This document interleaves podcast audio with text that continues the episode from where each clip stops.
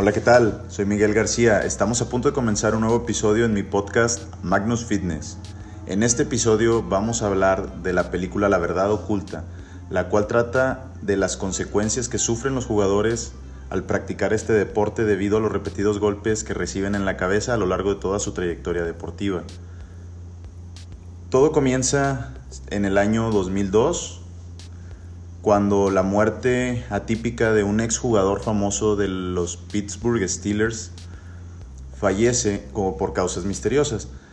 El encargado en este caso es un neuropatólogo forense, el doctor Bennett Omalu, el encargado de llevar a cabo su autopsia, donde al revisar su cerebro descubre irregularidades. Decide indagar más a fondo por sus propios medios, ya que en ese tiempo no había el apoyo como tal y el fanatismo de la gente de esa época no quería indagar más en la muerte de una celebridad, en este caso exjugador profesional de la NFL. Sin embargo, el doctor Bennett continúa, indaga más a fondo y esto le permite identificar y nombrar a esta nueva enfermedad que se venía relacionando con los boxeadores como encefalopatía traumática crónica.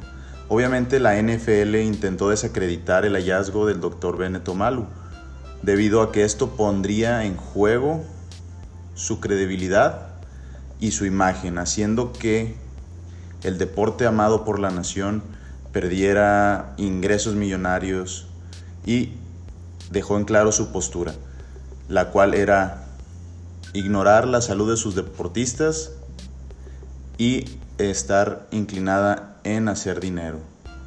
Para concluir esto, la NFL no tuvo más remedio que atender eh, los casos de ETC, encefalopatía traumática crónica, debido a la relevante evidencia que surgía por las muertes atípicas de los exjugadores profesionales de la NFL en esa época. Asimismo, la NFL ha estado regulando y asimismo solicitando los cascos con nuevas regulaciones y estándares específicos para la reducción de las incidencias de las lesiones.